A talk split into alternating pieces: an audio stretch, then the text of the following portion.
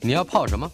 要泡茶、泡咖啡，可不要泡沫经济；要泡泡糖、泡泡澡，可不要梦想成泡影；要泡菜、泡饭、泡妞、泡书本，就不要政治人物跟咱们穷泡蘑菇。不管泡什么，张大春和你一起泡新闻。台北 FM 九八点一 News 九八九八新闻台，今天进行的单元，我们的老台北。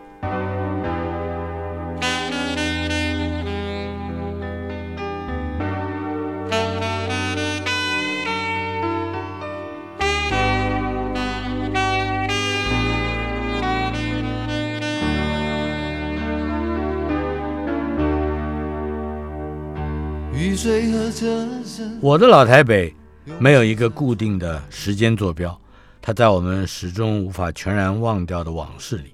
而我们的老台北这个单元今天来到第五十六集，邀请到前华视的主播李传伟。华视主播在我那个年代是非常伟大的一个名词啊！传伟，你你是我的学弟，对不对？呃，是大尊，还有是成功高中毕业的，对我成功高中毕业的，是是。你晓得这个很多媒体人，包含四端，后来也发现，哎，李四端他也是成功高中毕业的，但他比我早一点点。可是，嗯，民国六十九年你是从中国文化大学新闻系毕业，但是你原先有一个经历，你你好像考上的是数学系，文化大学。我是在文化大学呃数学系里面，后来在第二年呢，就是大二时候，我本来要重考的，嗯，可是进到学校里面啊，一下就被选为班带。选了班带以后，进到了什么学生活动中心啊里面等等，那对学校了解就更多了。所以很多一些学长啊，他就觉得说：“哎，传伟，你这个为什么要学甲组呢？”他说：“你蛮适合我们学校当时文化的第一系叫新闻系。”他说：“你蛮适合新闻系的。”所以到了下学期，他们就推荐我去学校里面的新闻系去旁听一下。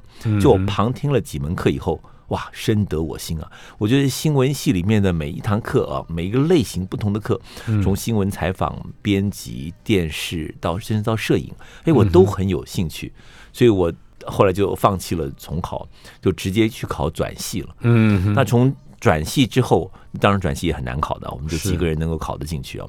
可是进了进去以后，可能也真的是我人生的一个转捩点了。怎么说？呃，就是你感觉到你的一生的志业都在里面了，还是说离开了数学那个事情？应该这样说，我高中嘛，我们都是成功嘛，成功其实当然可以算相当不错的嘛。呃，建中啊，附中成功前三大。我怎么老觉得是建中骄，附中狂，成功呆？对，就是有一点呆啊，就呆的个性就是比较实在，所以我在那个时候就比较 stereotype，就刻板印象，认为呢，我这个男人呢。要读到好学校，就一定要去电机系。台大电机呢是我们的第一志愿，我就只想到大家的心中的第一，好像也应该是我的第一。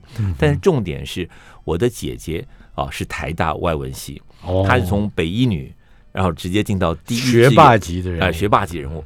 所以我在高三的时候啊，也天天在台大读，下了课到台大去读书啊。我在台大附近那个凤城小馆吃碗面，我就跑到台大读书。因为台大我姐姐在那儿也很熟。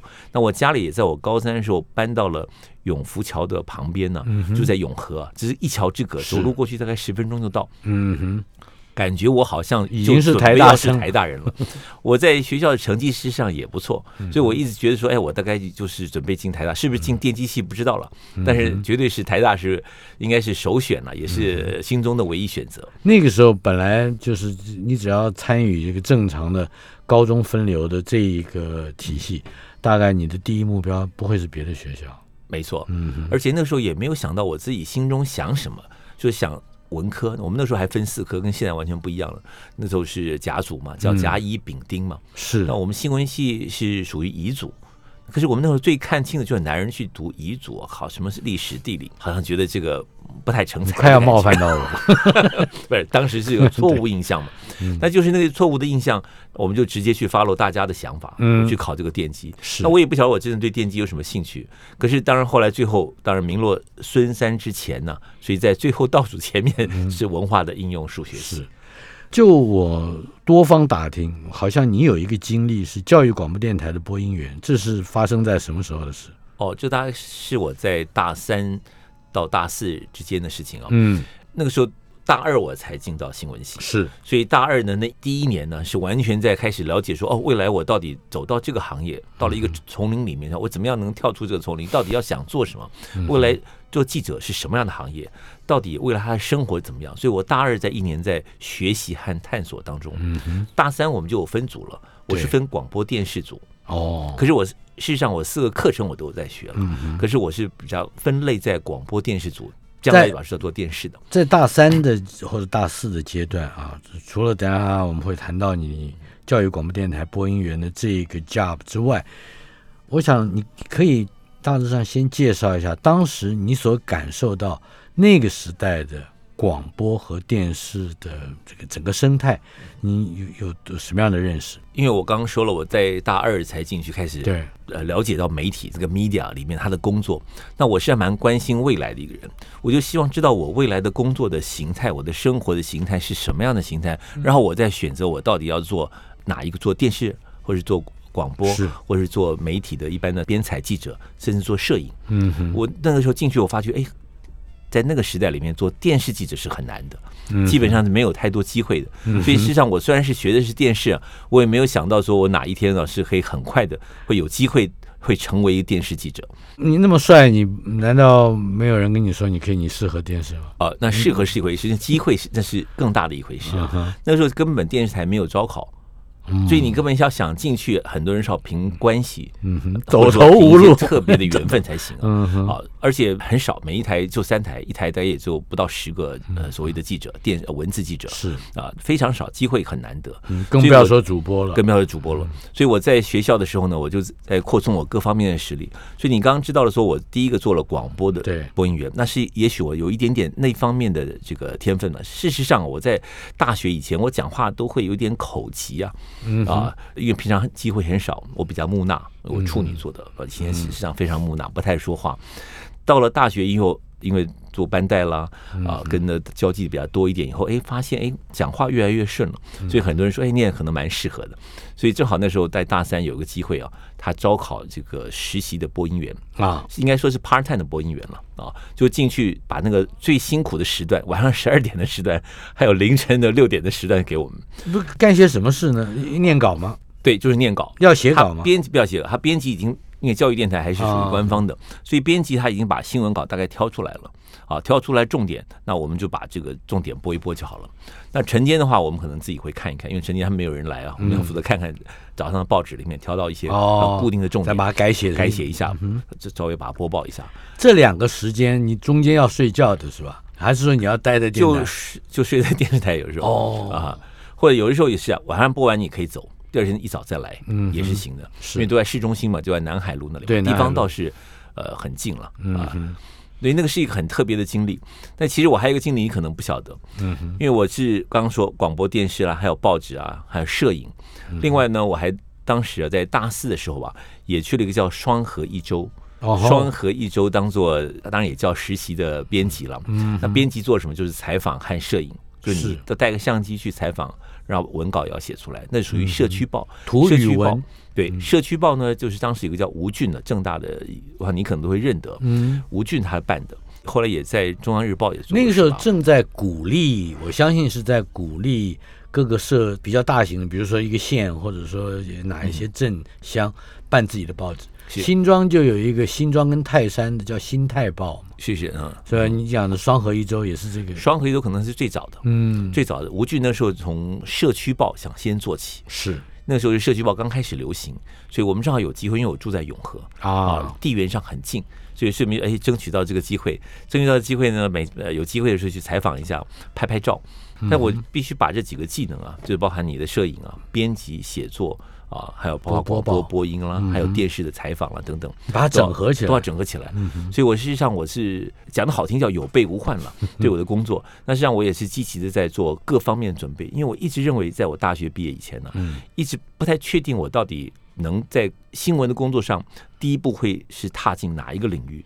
当然，我最希望的是广播电视，就是到电视台里面去。但是我觉得那是最不可能的一个机会啊啊啊！所以我就把摄影连摄影哈，我都能够把技巧都学得很好。哎，可是，在大学毕业之后，你得到了这个密苏里的奖学金，是你你是公费的，算是是啊，算呃这也非常不容易。可以把这一段经历稍微稍微介绍一下。所以我觉得我的人生里面呢，充满了各种的好的缘分。也许是我祖上有德吧，很多人这样说，哎，祖上祖上有德，所以才有这么多的好的机缘。这个密苏里这个机会呢，呃，嗯。是我当时的系主任叫张许华，啊，张许华他当时在维系这个我们这个交换计划，它是一个文化大学跟密苏里的交换计划，是，每一年呢就这么一个名额。嗯。那我那一年正好是我在当兵的时候，有两位教授从密苏里来，嗯，那我正好当兵的地方在中立那里啊，在龙岗那里，是，那可以请假，啊所以我请了大概你在八军团，好像那六军团、八军团、六呃六军团，六军团嗯。在中立那个龙岗那是是个地方，那我就请了假，请了假来陪这两个教授。他们在台北待了一个礼拜，我就天天开车带他们到处跑。嗯。哦，那等于也算是面试一样了。啊。另外呢，还有几个我可以说最厉害的竞争对手啊，其实当时的助教，哦，助教其实掌握了各种优势。嗯，可是经过呢一个多礼拜的相处啊，当然表示语言能力没有问嗯。题。那我的这个张系主任呢，好像对我也蛮青睐的，是。所以后来他们最后选择了我。啊。嗯可是我事实上我在当时在在这边当兵的时候，我也申请到了这个加州大学的入学许可，就 I twenty 啊，啊，我们那个交换生叫 IAP 六十六，是。所以我同时这两步路我都争取到了，嗯。我都争取到了。当然最后你一定是当交换学生计划，因为有奖学金嘛，啊所以我当然是用去了密苏里，是。也两年之内就顺利拿到那个硕士。两年之内拿到硕士，但是你好像也有一段经历，是担任美国，也就是纽约的《美洲中国时报》的记者。谢谢。这个事情是怎么发生？哦是是之前还是之后？呃之后，这也是更好的一个缘分，因为我一到了密苏里去的时候呢，嗯这个就有一些中国的同学在那里啊，其中呢有个叫肖家庆，肖家庆呢他原来就在中国时报他是摄影记者。摄影，对，对他早我的期他就同事他就去那边学摄影。嗯他在那边学摄影学的也不错，因为密苏里的摄影，像我那个张喜华，他也是摄影的 program 里面拿到那个硕士啊，最早的，后来他拿到博士了。那呃，我去了以后跟他还相处的还不错，所以他在我跟我相处了一年以后啊，就回就回到了纽约嗯，中国时报那边去当记者去了。是当时他还把车留给我，他的车、一个大的 Buick 车四百块钱左右卖给我。那我毕业了业以后，他就觉得我还不错，嗯他就希望我毕业以后啊能够去帮他工作，就在中国时报。哦，所以换句话说，在那个时候，在一九八四年其实年底的时候，《中国时报》后来的美洲版就结束了。所以是基于肖家信的介绍。介绍，而且他有那个权责，他就硬帮我留了那个职位。在我去，我是五月份毕业过去，在四月中的时候，他那边的人事就已经冻结了。冻结是什么？就不让其他的人进来嘛。可是他那个时候因为要转播一九八四年的奥运会，啊，所以他特别还保留了几个位置，需要人。嗯，所以他又把我给找去了。所以我一毕业，事实上我蛮可惜的，我连毕业典礼都没有参加。嗯哼，我就自己拿了那个毕业服、哦，在学校里面拍了一拍，拍完以后我就连开了两天两夜的车子，应该说两天一夜就去报道，纽约报道我就到纽约报道了。报道以后，我记得当天晚上七点钟开车到纽约，然后到他家里，我就先住他家里头，因为纽约我也不熟嘛，嗯住他家里头。就他就说：“哎，你晚上待在家里没事，因为在纽约《中国时报》的工作的时间呢，他是跟台湾是一样的，就是在晚上工作。是，我就呃立刻跟着他一起就到了这个《中国时报》上班去了。嗯啊，所以我到了纽约还休息都没休息，啊就先去中国时报先看看环境嘛，立即上班就。立即上班了、嗯啊。但是当时你还没想到过还会有机会回到台湾，也就是两年之后，学业完成之后还会，哎，你马好像马上就进入就位阶段，也就是到了华师。就要再往回溯一年呢。嗯所以我在我刚刚说进到新闻系哦，文化新闻系是我人生的一个很转捩点。是，但是我很努力的去学习了不同的专业的一些项目。嗯那进到了这个 Missouri 密苏里以后呢，又是人生另外一个转捩点，因为一开始我。第一年就认识一个好朋友，好的学长叫肖家庆，我刚刚说了，嗯他后来引荐我到第一个工作，是，然后读完第一年的寒假的时候，嗯。啊，正好在华视的当时的新闻部的经理叫金永祥，啊哈，跟着以前我们在密苏里毕业的一个学姐，当时是华视新闻部的制作人叫林丽玲，嗯。那他们两个就来密苏里，希望能够谈成一个所谓的合作计划。嗯。啊，合作计划就是由密苏里和这个华视呢啊就有这样的一个建教的合作计划，哦。就能够华氏请密苏里的人能够到呃到台湾去啊做演讲啦等等。所以你是选秀出来的，不是当时因为华氏等于是呃排第三，台式中是华氏嘛，是。所以华氏的新闻部经理就很想用新闻的专业，因为新闻你讲密苏里在呃我们的新闻界当时是排名第一的嘛，嗯所以像用这个密苏里的这个 credibility 呢，嗯。能够把华氏新闻整个程度拉高。所以他们在那一年的时候来，就在二呃一九八四年的年初的时候，他们来呃密苏里，正好我那时候在密苏里已经待了一年多了，哦所以他谈的对象就是我的系主任啊，我们的各个教授啦、那当时的那个林丽玲的是学姐呢，她很很早以前在那边读过，所以当时的老师跟她已经不太熟识了。是。所以我在那边就做穿针引线的功夫啊，呃，他们待了大概一个多礼拜，是。一个多礼拜也是陪同他们一下，把事情也办得很办妥了，嗯。啊，结果他们也高高兴兴回去。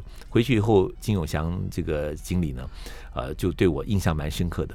正好到五月份我毕业的时候啊，啊，我们这个华视新闻部啊，增加了一个副理的缺，就把新闻部的呃采访主任呢提升为副呃为副理，哦然后一个记资深记者提升为呃采访主任，然后就多了一个记者的缺了，所以所以他就想到我了。嗯。所以他在五六月的时候呢，这个缺一出现的时候，他就想到说，哎，两边成立这个交换计划啊，是不是合作的计划里面，哎，找一个所谓的密苏里的产品啊来代言一下，嗯你就是这个产品，所以他就哎想到我，就把我找回来了。你的机会实在太好了，我觉得你好像不断的连续的从乐透到大乐透嗯。到威力彩是吧？是他们说我祖上有德啊，为什么？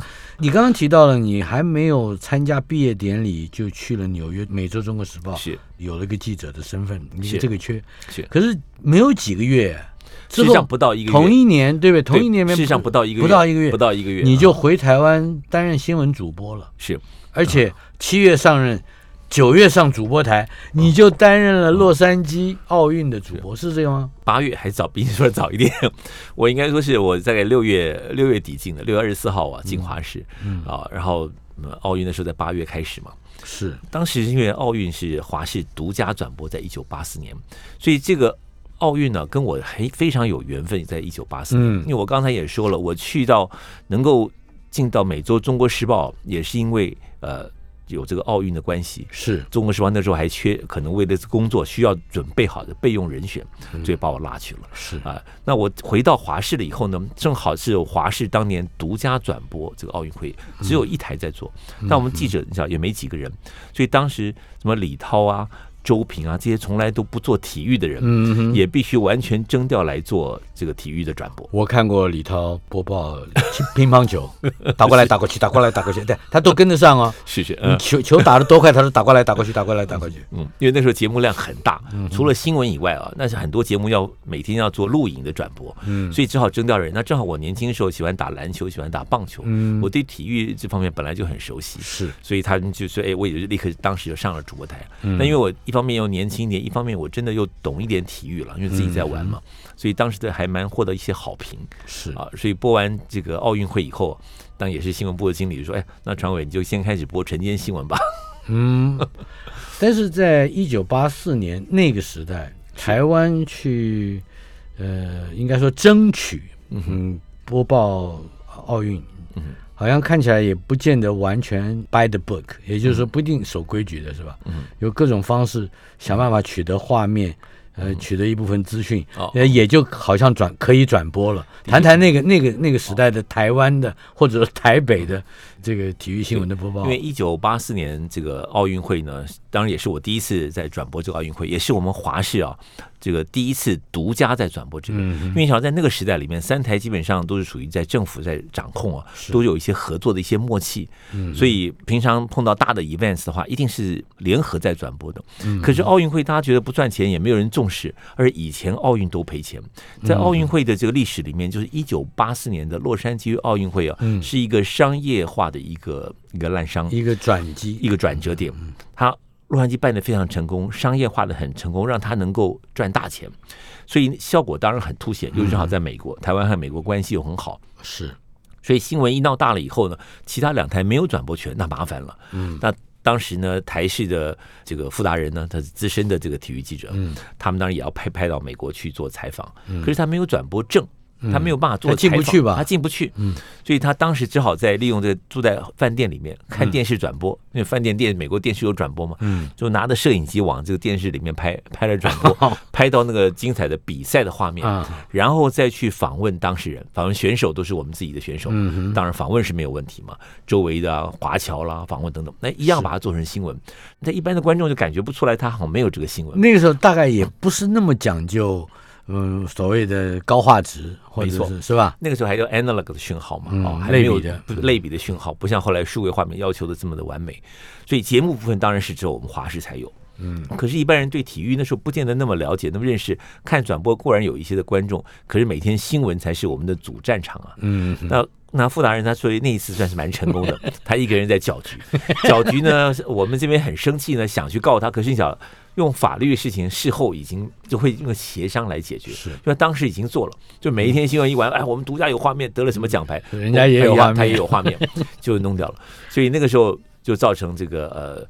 三台里面呢，对这个奥运里面的争执很多，可是也促成了在下一届一九八八年奥运开始啊，嗯汉城奥三台运就要开始联合转播了。嗯这也是呃，一九八八年的时候，也就是第一次三台呃联手做就是联合转播，是吗？是，当然这里面有点小插曲了，因为在一九八四年之后，一九八五年的时候，三台看到这个状况啊，就已经正式签约了，所以以后碰到奥运会就要正式要一起来转播，嗯啊、这个呃确定了。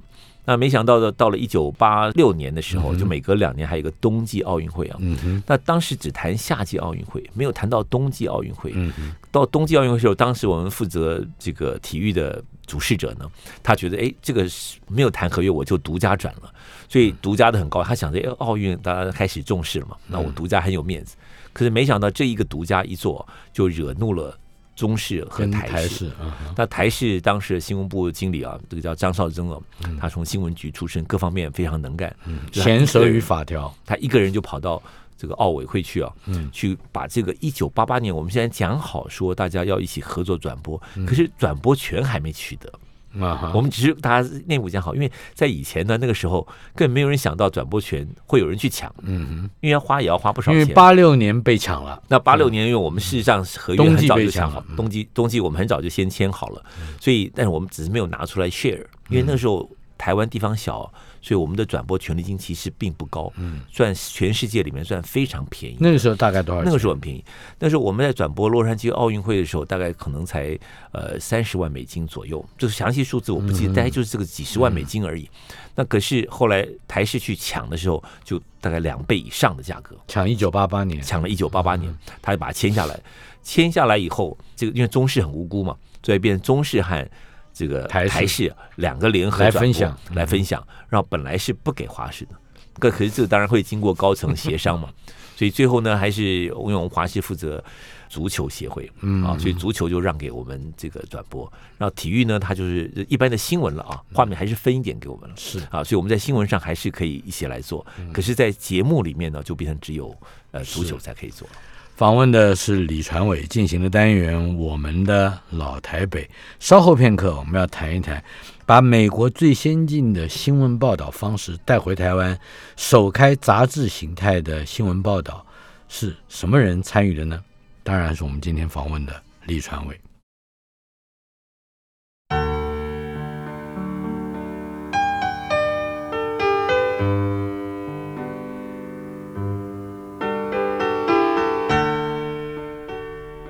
进行的单元《我们的老台北》第五十六集，邀请到的来宾，前华视主播李传伟。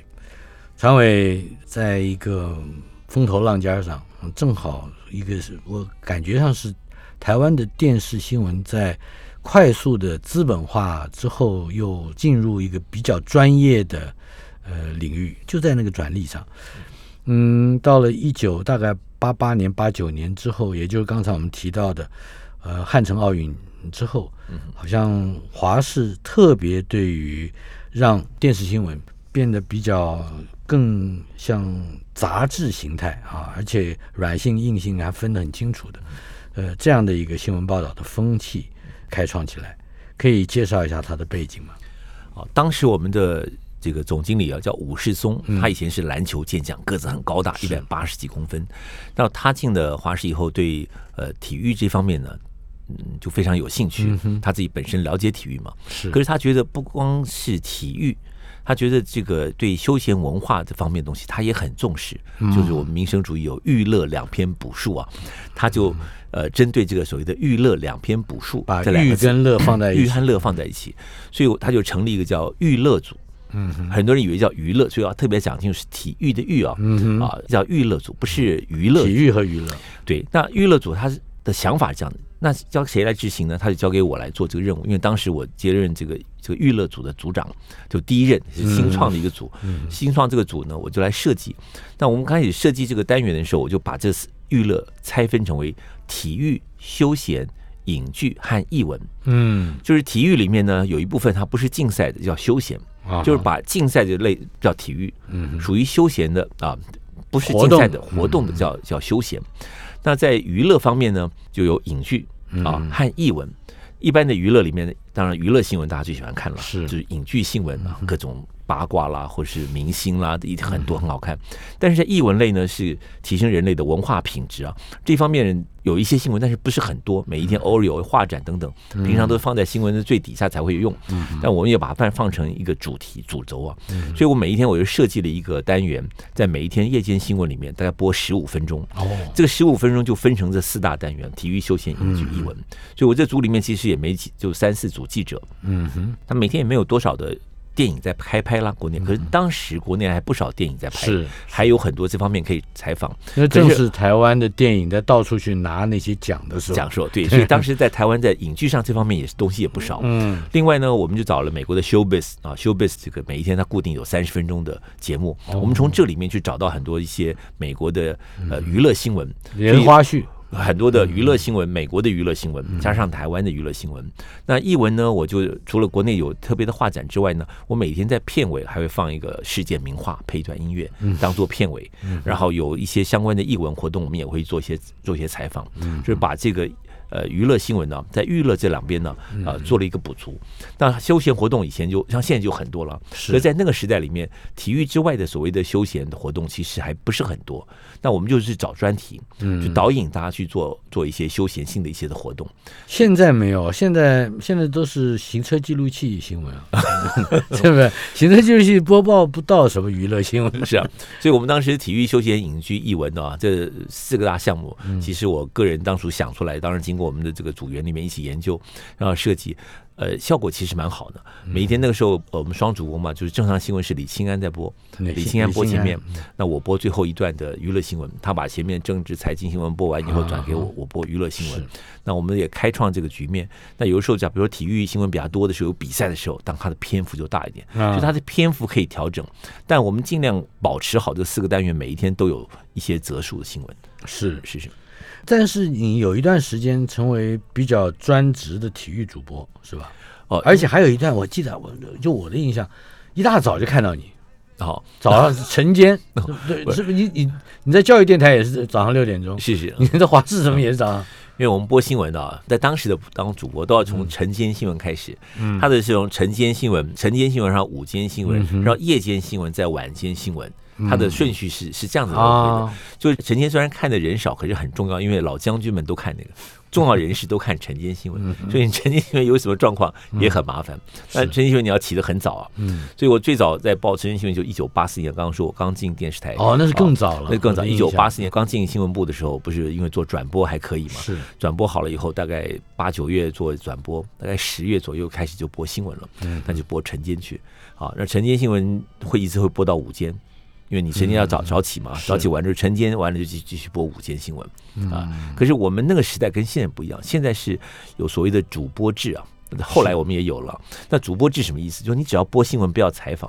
嗯，我们那个时候是采访兼主播，是不是？还你还得捡袋子，对不对？对。所以我晨间新闻播完以后，我要早上开早上的八九点的会议，开完会以后要去跑早上的新闻，跑完那个时候跑立法院呢，嗯很辛苦。立法院比如很晚呢，跑完回来以后。赶快就把做午间新闻，我自己要做我的新闻，我还要负责到十二点钟去播别人的新闻。新闻，那个时候又没有读稿机，然后全部都是无字、哦，是吗？无字天书啊，就是每个人都用手写稿嘛。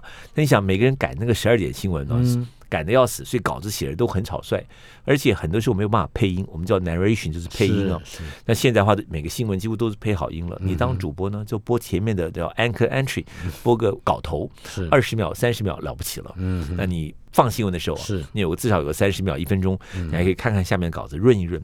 那当时可是没有这样的情形啊。我常常播午间新闻，我们二十多分钟啊，嗯。就从第一个字播到最后一个字，就中间有影片的时候，我都要负责来念念那些影片。啊啊 那 那个念那个影片的时候，你有稿子可以跟着走吗？有稿子可以，可是你要注意看，因为他稿子是估算你的速度，比是如说它里面又会有访问嘛，嗯哼，它有访问剪在中间，他可能是前面二十秒的这个是。所谓的配音，一耽误了，你就可能会你会 overlap 会 double 就不好，所以我们一定要速度要快，而且不能够呃不能够出错。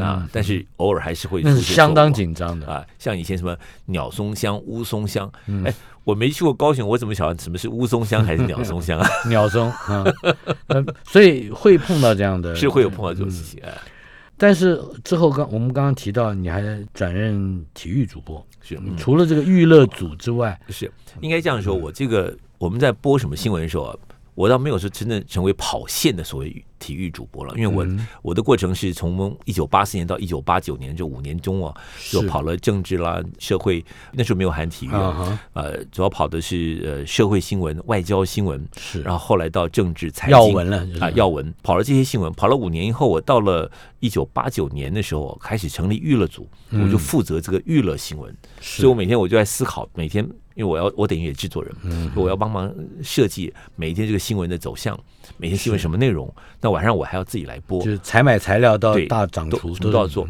那碰到重大的体育转播，那我就自己参加，因为我自己本身就会有兴趣嘛。嗯，啊，所以呃，这也算是在一九八四年跟奥运会完了以后，我第一个是在一九八五年的一月，那一年我们负责的亚洲杯的棒球赛在澳洲的博斯举行，是，正好三台轮到我们华视当负责制作。嗯，所以当时的我们的长官呢，就结果他传委你体育手啊，交给你来处理。所以我那个事上什么也不知道，他只给我一个电话，澳洲棒协的电话，我就要负责把澳洲的广播电台转播嘛，嗯去谈好。谈好以后，我们到澳洲博士去做转播，然后三台的人就直接你自己去转我负我自己转，那我也自己负责这个 production，跟这个澳洲的电视台沟通协调了。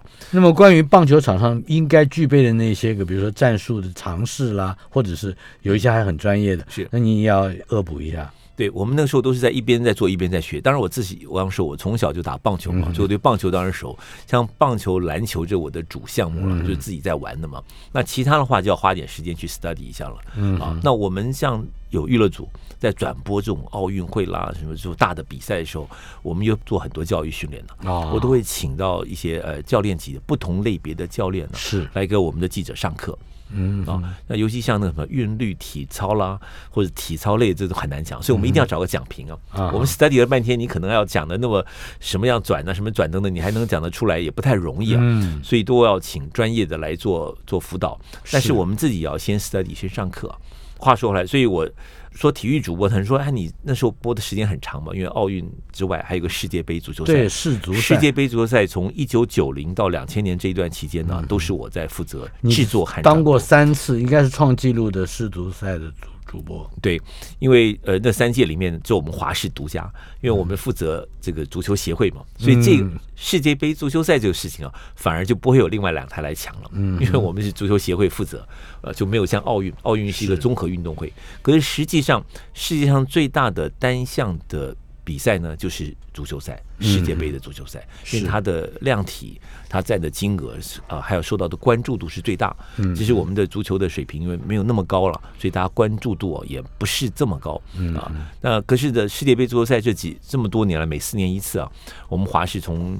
呃，一九八零年代，嗯，一直到两千年呢，都是这二十年间都是我们在独家做的，所以也算是有对喜好足球的人有相当多的贡献嘛。嗯，所以我现在碰到一些足球迷啊，啊，在做这件事上说，我离开这么久，他们喜欢体育或者喜欢足球，因为足球一讲讲两个小时，是。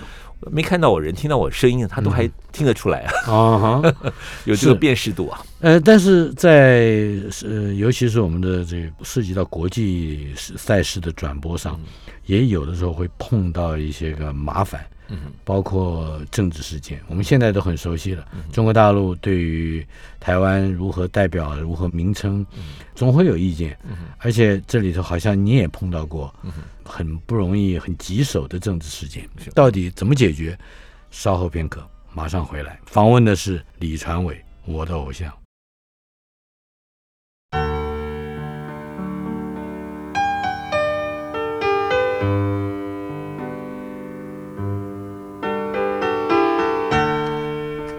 我们的老台北单元，今天来到了第五十六集，访问的是前华视的主播李传伟先生。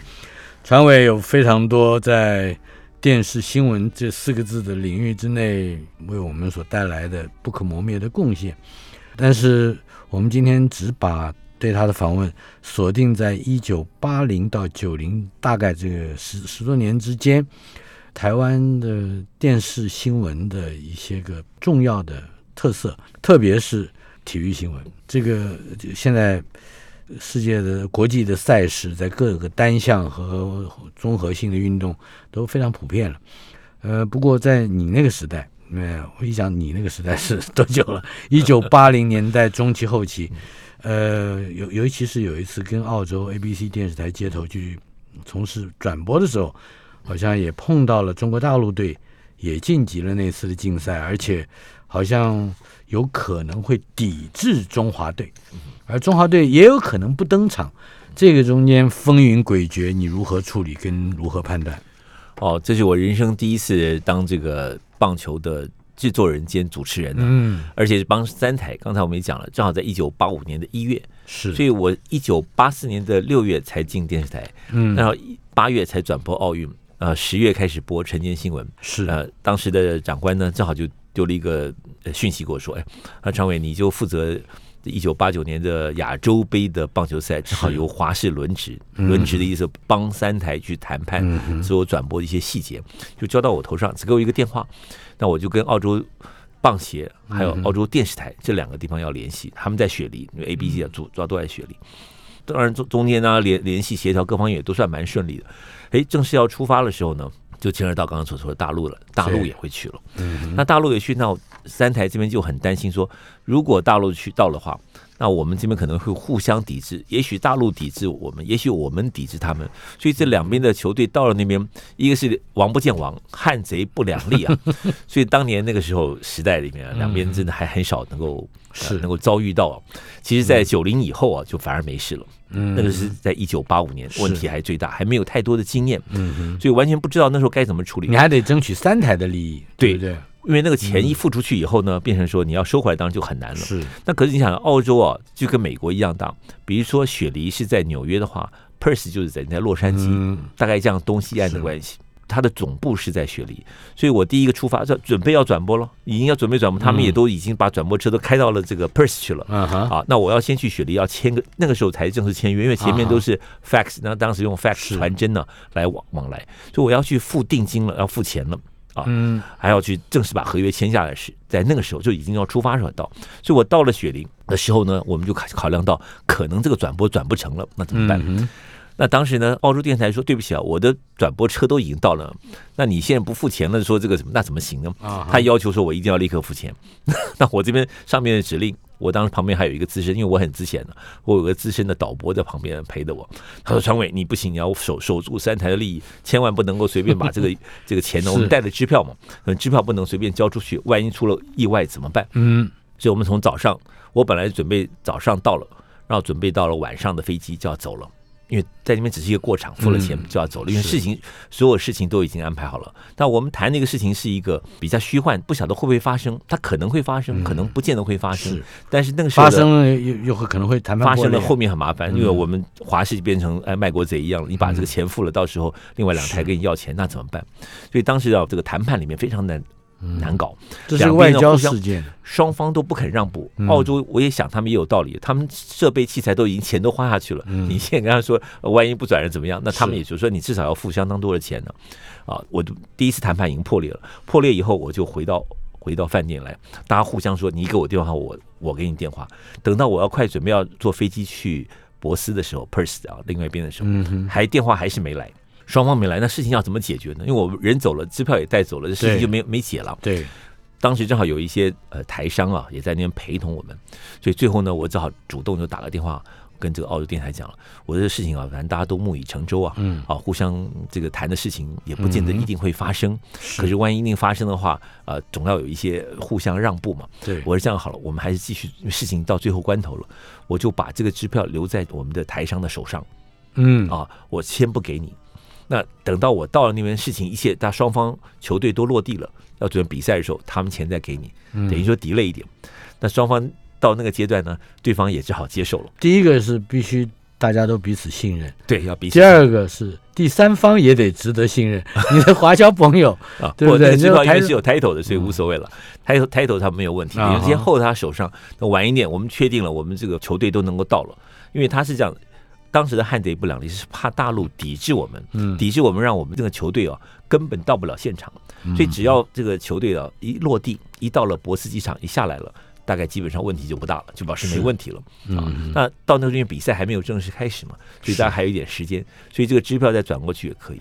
所以那一次的化解，真是当时急得满头是汗的。当时不止你在化解这个危机上居功厥伟，而且当时台湾棒球最大的支持力量，也就是荣工处，啊，他的处长严孝章，谢谢。他当时甚至因为这件事情你处理的得意，他想要把你从华视挖角到荣工处，是不是有这么回事？哦，没错，那个是应该是我已经到了呃博士，因为我在博士才看到他。嗯嗯，在那里这个棒球赛转播大概有将近十天的时间，还蛮长的。嗯然后当时的棒球协会的这个理事长就是严严校长呃严校长，他在那边跟我相处时间很长。那我们当时把这一段的过程都有跟他来分享了，嗯来说明说啊，我们经过这个呃非常大的一个压力啊，好不容易才把这个转播顺利能够转成。嗯那一段时间我天天转播棒球等等，哎，他好像觉得我这个人还不错啊，所以是我是呃人生的第一个，这算第一个吗？因为算第二个差点。进了公 公部门了，哎，那就是一个官职，对不对？那是个官职啊，嗯可是那个官职，当然这个工作面向就完全不一样。嗯嗯，但他负责的，其实当时荣处是非常大的，是，它很大哦。不过从薪资来看，其实跟我华师也差不了太多 啊。那我们当然是从媒体上，后来回来以后，他请他的秘书长还跟我单独的还私下还真的是见面吃饭，好好仔细谈了。嗯那秘书长也认为，呃，我还年轻啊，去做那个那么大官也很压力也很大，所以他也给我做利弊得失做了一些分析了。啊，不过我刚进华视嘛，才刚刚在发展，所以也当然不可能那个时候会。你当时也不会想到自己会在这个岗位上一做十八年。哦，那倒不是哦，其实我当时想，我可能要做到退休啊。哦。啊，因为我不是政党轮替啊，嗯这个华氏内部整体大部的改组的话，那我因为才做了五年呢，就已经当了组长了啊，就是做到一个所谓一个一个行政的一个主管职，所以各方面在当时像日中天一样，我可以做。专业的工作也可以做行政管理，嗯这在有一些人是不太喜欢、不太能做，嗯或者不太喜欢做了。是他可以做主做主播，很专业没问题。嗯要他做行政管理，他不见得有兴趣。可是我刚才跟您报告之后，我做娱乐新闻等等，这都是必须要做一些行政幕后做 production。所以我说呢，我就像校长兼工友啊，什么事情从头到尾我自己来。嗯啊，实际上我在那五年啊，看起来很风光啊，是可实际上在幕后底下，连里面的任何的这个契约文书啊，都我自己在处理的。嗯哼，一九九二年巴塞隆纳奥运会，你也是采访团的成员。是，嗯、我就很想知道，从一九八四到八八、这个中间，好像看起来一九九二年台湾派出去的采访，不管是在各个领域，都是最成熟的一个奥运转播，是吗？或者是奥运报道？对，那从这个呃 production 的角度来看呢，因为我们正好还有世界杯的这个转播经验，就我个人了，就是足球，就我个人足球，所以我们在做世界转播，它都有一个这个 World Broadcast Meeting 世界转播者会议，但那个都是在前期很早做安排的。是但那个会，因为我在足球这里呢，我去参加过，每一次都是我去参加，所以我有比较多的经验。我从九零年开始做这个世界杯足球赛，在八九年就去开了会了，是，所以九零年就有充分的经验了。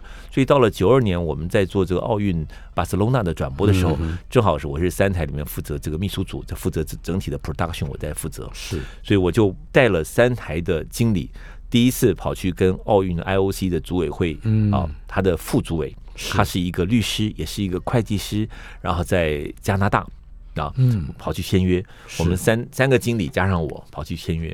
那这里有一点趣闻，我不知道有没有时间说。嗯，我们当时到了加拿大，一下飞机啊，我去上洗手间啊，正好我就请我经理，当时经理我们不讲是谁了。经理说：“哎，我们有个重要箱子，你注意看好。”他自己手上提一个包包，零零七包包。我说：“你看好，我离开一下了，回来。”等我上洗手间回来，看他脸色大变。嗯哼，哎，结果他竟然那个箱子被人骗走了。为怎么骗？因为在机场那个时候啊，很多人会问你说：“哎，路怎么走？”他是把你分散你的注意力，然后另外一个人就在你脚下把你的箱子也拎走了。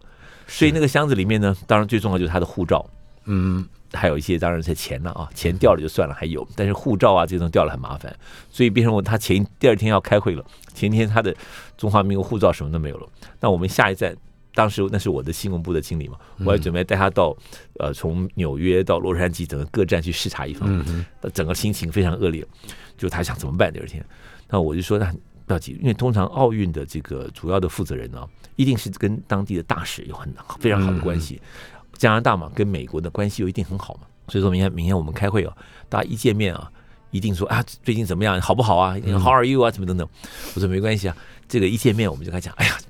昨天非常不好，就发生这个事情，所以我们那天跟他一见面，三台先谈这个转播权利金的事情，然后到了中午休息的时候，他就已经跟这个美国大使馆那边谈好了，我们赶快过去给我们发个临时签证就搞定了。好，所以那个事情就很顺利解决了。但是重点我又说回来，当时的奥运的那个副主席加拿大籍的人，他一个人面对我们四个人，就三台三个经理加上我嘛，就我们四个人在谈转播权利金。他是会计师和律师的资格，所以他对我们怎么去算这个钱呢？他脑筋的印象，因为大家都想付的比较少的钱，他想要多要钱嘛，所以怎么样把这个目标给拉近很困难。我们为那个事情谈了两天，为什么谈两天呢？第一天一定是我们要我们要挨穷嘛，要付的少，他们要多嘛。可是要多和少之间一定有个依据呢，你也不能乱喊价嘛。是。那我刚刚说我们以前的早期才才七十，从三十几万到七十几万，嗯，那个时候已经要到一百五十万，都 double。那个可是我们的美金对，可是那个时候的基数比较低，所以你知道一百五十万跟其他比可能是一千万或者五五六百万。我们台湾地方小，基数比较低。那可是这个会计师他很精明，他就能够算你的台湾的广告量啊等等来计算。大概比如说一百，他目标他一百五十万，可是我们的成本只有一百二十万。就是我们手上能够授权出来就一百二十万，那怎么办呢？事情希望能够达成合约，那他也很聪明，他这样好了，还有两年，通常还有两年的时间嘛。我们九零年去的，到到九二年还有两年，是，那你回去就先一次付清，我用高利息给你，嗯，所以到了两年后也相当于有一百五十万，嗯啊，他用这种方式，哎，就这种方式，和大家一讨论可以啊。我们的目标，比如说一百二十万嘛。那我们授权，因为出来每一台都有获得授权，是授权只有一百二十万。那我只要在一百二十万打折，并没有说什么时候给这一百二十万。所以最后一看他，他要一百五十万，我们付一百二十万啊。但结果就会说好，那我就立刻给你这一百二十万。嗯，可对我们的好处是什么？他拿到了他的一百五十万，可是我们在奥运的 records 上是一百二十万。所以我下一次再去谈的时候，我是从这个一百二十万来计算，就省了很多钱了。看样子经济部也应该不挖你的脚。所以我谈两次奥运的转播权，这个是一九九二年这一次是在，当然在一九九一年年初的时候去谈成的嘛，那就是跟这个奥呃跟这个加拿大籍的呃副主委，下一次谈一九九六的时候呢，是跟韩国籍的叫金云龙，嗯，金云龙谈，那他这个他人在在韩国了，当然我们跑到韩国去谈，那跟韩国人谈这个就更简单了，嗯啊。他就要一个目标，所以这个还蛮有趣的。他是希望把他的业绩给做得很大，嗯，所以他说好，那你不要谈这一次，我们一谈谈四年，嗯，四届了啊，嗯，谈四届。哦。但是你每一届，我就从你这一百二十万，比如说算起了往上加，你一定往上加嘛。可能一谈，我这一次你要给我一百五，可是以后每一届我就给你加，比如加二十 percent，嗯，三十 percent，二十 percent 来加，他用这种方式来算。但你要算算看到底划不划算呢？可是，在那个时候，从一九八四年开始，已经奥运开始赚钱了，所以各国的转播权利金额都是水水涨水涨船高，非常贵，很多是贵一倍，那我们还算比较好，台湾嘛，因为这样成绩不是那么好啊，所以他不是那么重视，对他们反而说好，给我们加的幅度比较小。是可是我们在比较小的 base，但是我一次就把四年全部谈完了。可是我也不要一次付四届一次谈完了。可是我不要一次付，但是每一届呃，就是到了那个时间你再付钱。但是它的行情的计算就是以一个比例 percentage，比如十五 percent、二十 percent，就等于我们那一次一谈谈完了，到了二零。呃，一二年都是在我任内那个时候就已经把它全部给签下来了。所以你的历史性的影响和贡献，我们希望在短期之内能够再开一个单元，好好的来谈一谈。因为你后来还开创了新形态的购物节目，还进入了购物台，还在科技公司担任总经理。呃，也就是说，你从传统的电视新闻到数位新闻，呃，到新媒体，无一不语。这个我不能放过你。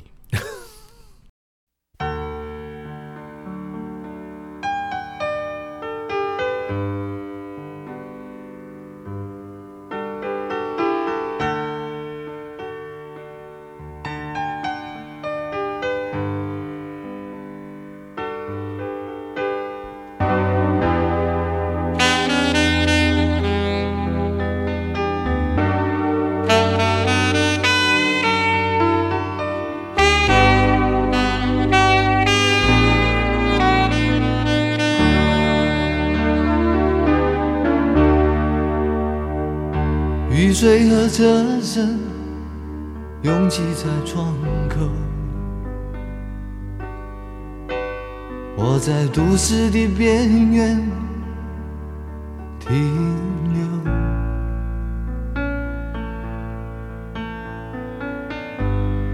少年的往事在回忆中消失，三十岁。我的职业是自由，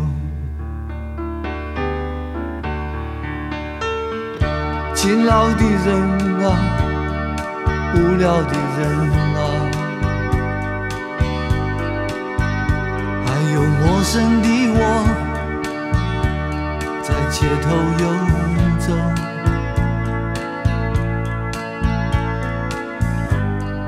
白色的墙柱。玻璃的黑